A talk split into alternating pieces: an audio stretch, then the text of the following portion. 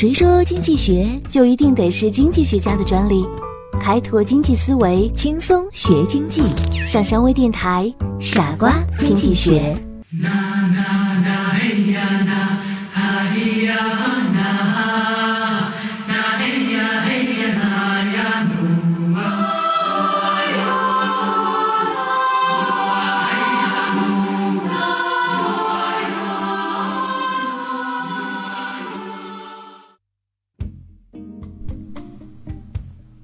如果有人骂你，你是一个笨蛋，我相信百分之九十九点九的人都会予以反击，你才是笨蛋呢。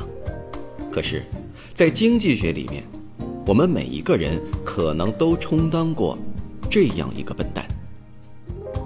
欢迎收听今天的傻瓜经济学，让我们一起走进博傻理论，别做最大的笨蛋。著名的经济学家凯恩斯。曾经为了能够专注地从事学术研究，免受金钱的困扰，便外出讲课以赚取课时费。但是，课时费的收入毕竟是有限的，于是他在1919年8月借了几千英镑去做远期外汇这种投机的生意。仅仅用了四个月的时间，凯恩斯就净赚一万多英镑，这相当于他讲课十年的收入。但是在三个月之后，凯恩斯就把赚到的利润和借来的本金输了个精光。七个月后，凯恩斯又涉足棉花期货交易，再次获得成功。凯恩斯几乎把期货的品种做了一个遍，还涉足了股票。到一九三七年，他因病而金盆洗手的时候，已经积攒起一生都享用不完的巨额财富了。作为经济学家，凯恩斯在这场投机生意中，除了赚取可观的利润之外，他也发现了一个著名的“笨蛋理论”，也有人将其称为“博傻理论”。什么是笨蛋理论呢？凯恩斯曾经举过这样一个例子来说明这一理论：请你从一百张照片中选出你认为最漂亮的脸蛋儿，选中的有奖，但是。但确定哪一张脸是最漂亮的，将由大家的投票来决定。试想，如果是你，你会怎样投票呢？此时，因为有大家的参与，所以你的正确策略并不是选自己认为最漂亮的那张脸，而是猜多数人会选谁就投谁一票，哪怕他丑得不堪入目。在这里。你的行为是建立在对大众心理猜测的基础之上，而并非是你的真实想法。凯恩斯说：“专业投资大约可以比作报纸举办的比赛，这些比赛由读者从一百张照片中选出六张最漂亮的面孔，谁的答案最接近全体读者作为一个整体得出的平均答案，谁就能获奖。因此。”每个参赛者必须挑选的，并非他自己认为最漂亮的面孔，而是他认为最能吸引其他参加者的注意力的面孔。这些其他参加者也正以同样的方式考虑这个问题。现在要选的，不是根据个人最佳判断决定的真正漂亮的面孔，甚至也不是一般人的意见认为的真正最漂亮的面孔。我们必须做出第三种选择。即运用我们的智慧预计一般人的意见，认为一般人的意见应该是什么呢？这与谁是最漂亮的女人无关，你关心的是怎样预测其他人认为谁最漂亮。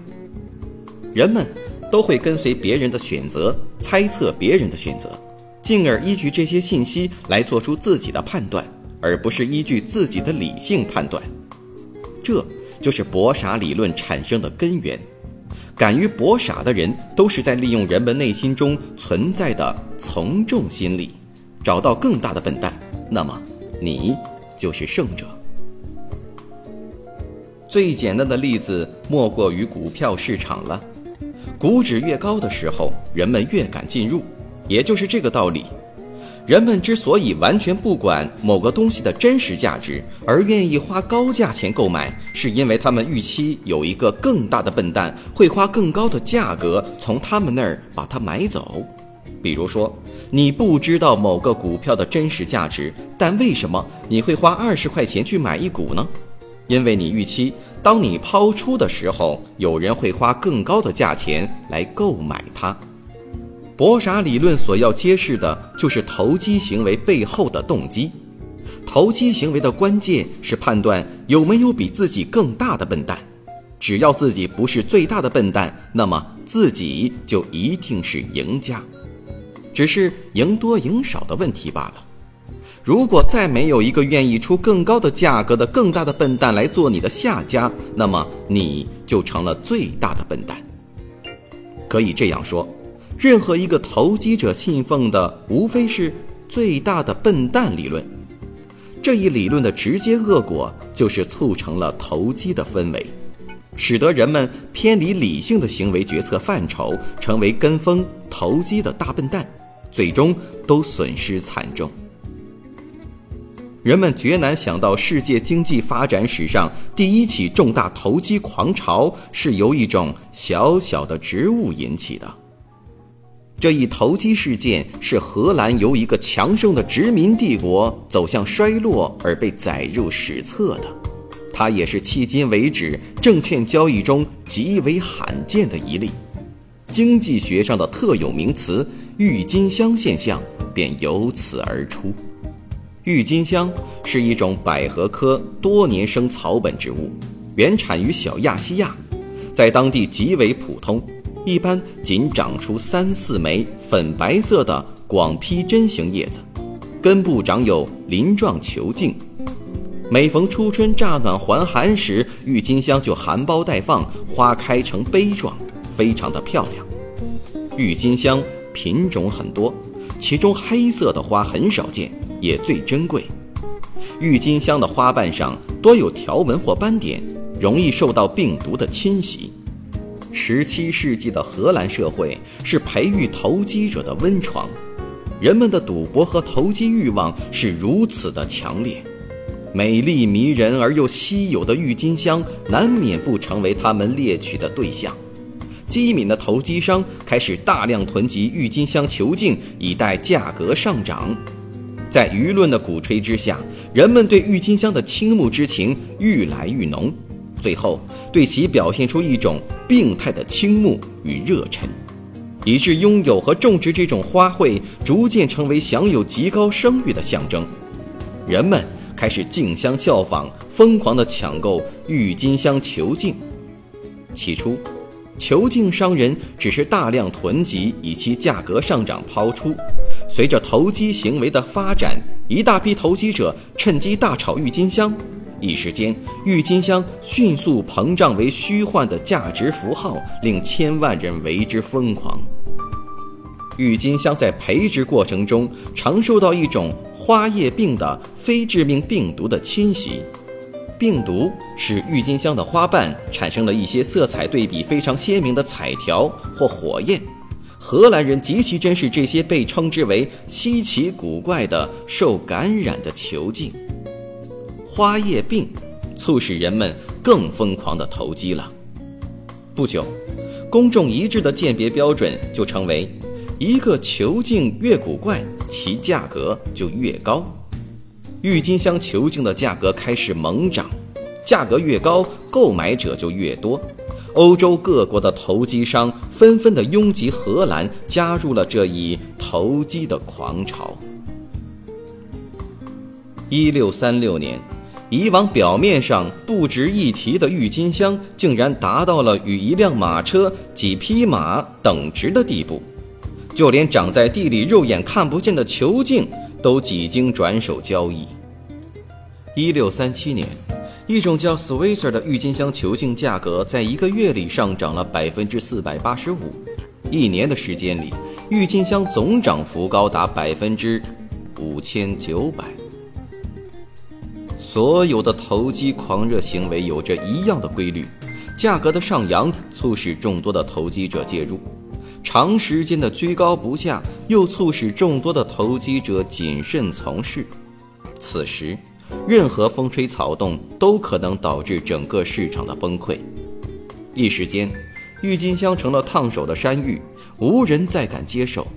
郁金香球茎的价格宛若断崖上滑落的枯枝，一泻千里，暴跌不止。荷兰政府发出声明，认为郁金香球茎价格无理由的下跌，让市民停止抛售，并试图以合同价格的百分之十来了结所有的合同，但这些努力毫无用处。一星期后。一根郁金香的价格几乎一文不值，其售价不过是一只普通洋葱的售价，千万人为之悲泣。一夜之间，多少人成为不明分文的穷光蛋？富有的商人变成了乞丐，一些大贵族也陷入无法挽救的破产境地。暴涨必有暴跌。客观的经济规律是任何人都无法阻挡的。下跌狂潮刚过，市民们怨声载道，极力搜寻替罪羊，却极力回避全国上下群体无理智的投机这一事实。他们把原因归结为政府调控手段不力，恳请政府将球茎的价格恢复到暴跌以前的水平。这显然是自欺欺人。人们紧接着把球员之手伸向了法院，恐慌之中，那些原已经签订合同要以高价购买的商人全部拒绝履行承诺，只有法律才能督促他们依照合同办事。然而，法律除了能干预某些具体的经济行为外，它是绝不能凌驾于经济规律之上的。法官无可奈何地声称。郁金香投机狂潮实为一次全国性的赌博活动，其行为不受法律保护。人们彻底的绝望了。从前那些因一夜乍富喜极而泣的人，如今又在为乍然降临的一贫如洗仰天悲哭了，宛如一场噩梦。醒来的时候，用手拼命地掐自己的脸蛋儿，才发现现实就在梦中。身心疲乏的荷兰人每天用呆滞的目光盯着手里的郁金香球茎，反省着梦里的一切。世界投机狂潮的始作俑者被自己的狂热付出的代价太大了，荷兰经济的繁荣仅仅是昙花一现，从此走向了衰落。郁金香球茎大恐慌给荷兰造成了严重的影响。使之陷入了长期的经济大萧条。十七世纪后半期，荷兰在欧洲的地位受到英国有力的挑战，欧洲繁荣的中心随即移向英吉利海峡彼岸。郁金香依然是郁金香，荷兰却从世界头号帝国的宝座上跌落下来，从此一蹶不振。郁金香现象。也成了经济活动，特别是股票市场上投机造成股价暴涨暴跌的代名词，永远载入世界经济的发展史。不是人人都能够保持理性的思考习惯，在诱人的利益面前，谁都心动。明知道泡沫是支持不住的，还存在侥幸心理，希望自己不是最大的笨蛋就好了。可是现实永远无情。总会有人成为最后的笨蛋。一七二零年，英国股票投机狂潮中就有这样一个例子：一个无名氏创建了一家莫须有的公司，自始至终没人知道这是一家什么公司。但认购时，近千名投资者争先恐后地把大门挤倒，没有人相信他真正会获利丰厚，而是预期有更大的笨蛋会出现。价格会上涨，自己便能赚钱。饶有意味的是，牛顿参与了这场投机，并且最终成了最大的笨蛋。他因此感叹：“我能计算出天体运行，但人们的疯狂实在难以估计。”今天的小问题是：你做过那个最大的笨蛋吗？欢迎收听今天的《傻瓜经济学》，我是上山，我们下期节目再见。